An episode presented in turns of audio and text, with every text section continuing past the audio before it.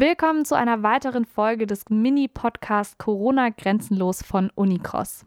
Mein Name ist Winnie und ich interviewe Freunde von mir auf der ganzen Welt zu ihrem Alltag mit Corona. Heute schauen wir nach England. Dort wohnt meine Freundin Georgie in Manchester. Ein kurzer Disclaimer vorab, das ganze Interview ist auf Englisch. Georgie arbeitet für die Regierung. Nein, das ist kein geheimer Agentenjob oder sowas. Sie kümmert sich um den Online-Auftritt. Ich habe versucht, mich vor dem Interview ein bisschen vorzubereiten und herauszufinden, was denn genau die Regeln im Vereinigten Königreich sind für die Corona-Situation. Und ich habe es leider nicht so ganz überreißen können. Deswegen habe ich gedacht, ich frage Georgie einfach direkt am Anfang mal, was denn genau die Corona-Regeln in England sind. No one knows what the rules are here anymore because it's just there's been these like local lockdowns Um, so I'm in Manchester and we've been on a local lockdown for like months, but it's never been very clear what you can do and what you can't do. And then they change the rules all the time. So you never really know what you're meant to be doing or not. It's been a bit of like chaos, really. And like they said a while ago that Manchester was going on lockdown and then the mayor said no. And then the prime minister said, yes, you have to. And then the mayor said, no, we don't. And then it was just back and forward for ages. we're like, well, are we going into lockdown? Are we not going into lockdown? We don't know. So it's all been kind of like that in the in the north anyway. I don't really know what it's been like in London because it's just completely different rules everywhere but that has been a problem here in Germany too. So I kind of I can relate to that. What does your day look like? What rules do you know about? Do you have to wear a mask? Do you have to like can you not meet friends? How how is your everyday looking like? Yeah, I've been working from home since March. Um, we all got told uh, just work from home. Where I work in digital, so there's, there's no problem us working from home. Uh, so I have my little office set up in the corner of my living room and, and work from home every day. And my housemate um, also works from home. So that's, that's changed for me, but it, we work from home quite a lot anyway. So it's not a, a massive change. And then if we go to the shops and stuff, we have to wear masks. And then it gets really confusing about who we can and can't meet. And in what scenarios we can and can't meet people. So we have this support bubble system. I'm bubbled with one of my friends who lives on her own, so she can be part of our household, but we can't like have anyone else who can be part of our household. Because we're in Manchester, we can't meet people not from our household in our houses or our gardens, but we can meet them in the park so that's confusing. And you can't have more than six people together in any scenarios, but you can have fitness classes and you can still go to the pub, but only if you don't live with people.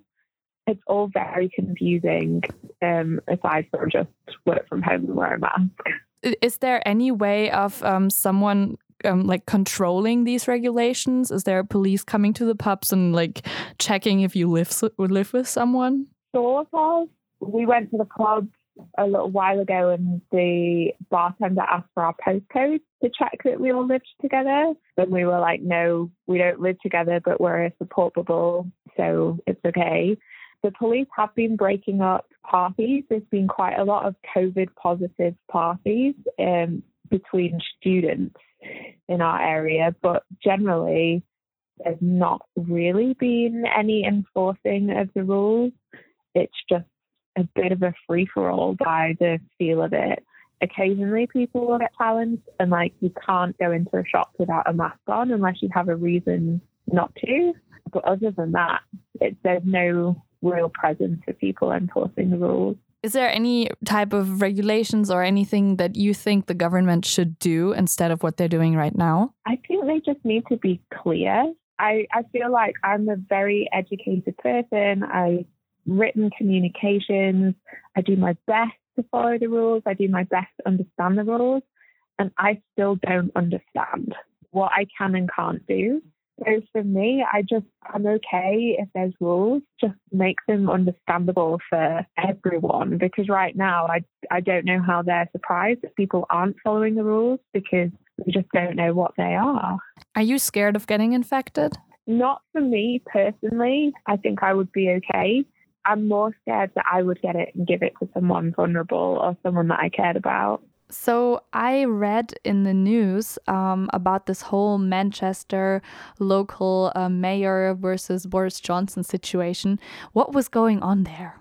Boris Johnson's trying to do these local lockdowns. So he said that every place in the UK was going to be tier one, tier two, or tier three. And in tier three, you have to shut pubs, bars, gyms, no household mixing. And he wanted to put Manchester into tier three. So our mayor, Andy Burnham, rejected this and said you can't put one region into this. Like you can't make all the businesses close and not give any financial support. So he pushed back on the rules and then him and Boris Johnson had this big ne- negotiation for about a week of our mayor trying to get financial support for all the businesses that had to close because of tier three. And it became just a big political battle and not really about the health of anyone. And so Boris Johnson lost quite a lot of support in the city because he just wanted to close all of our businesses without really giving us any financial aid. Uh, but now the whole country is going into lockdown, there will be financial aid rather than him just putting northern cities into this tier three without any help. They've just done a whole national lockdown because cases are rising everywhere else too. Yeah, I saw the numbers for yesterday. It's twenty, like nearly twenty-two thousand new cases.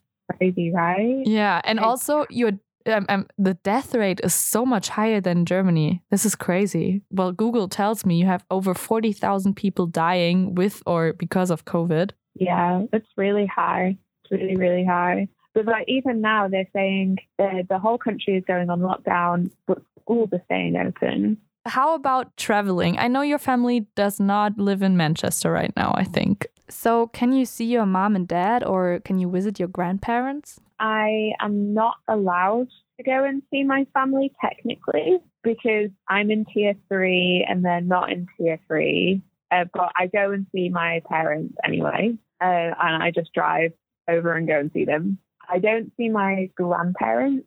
I figure that's a little bit risky. Um, but yeah, I go and see my family. How would you say is like the atmosphere for you and your friends? Are you all on the same page about COVID and about the regulations? Or do you know people who are like, this is not real, there's no pandemic, why do we do this? Everyone definitely believes in COVID. uh, it's varied levels of seriousness and willingness to break the rules within my friendship group. Uh, so I tend to kind of go with the common sense versus mental health versus what the actual rules are balance. But I found it really difficult to maintain friendships with people who don't seem to be following the rules at all and are just out with big groups of people and doing whatever they do before that's really been difficult to stay friends with them because you think I'm doing my best to try and keep people safe and stay sane. But this is spreading really quickly because you're still going to the bar with 10 of your friends that you don't live with. Do you have anything else you want to say? You want to get out there about your actual situation right now? Like, less social media time has been probably the biggest thing for me over the course of this year. I just can't hack like being on social media anymore and thinking that everyone is doing better than me and like everyone is coping better than me when I know that's not true. So I, I knit now instead of scroll. That's good. That's very wholesome. ja. Weitere Folgen unseres Podcasts findet ihr auf unserer Webseite Unicross und falls ihr Fragen, Kommentare, Kritik oder ähnliches habt, schreibt uns doch eine Mail oder einfach auf Instagram. Wir freuen uns drauf. Bis zum nächsten Mal. Ciao.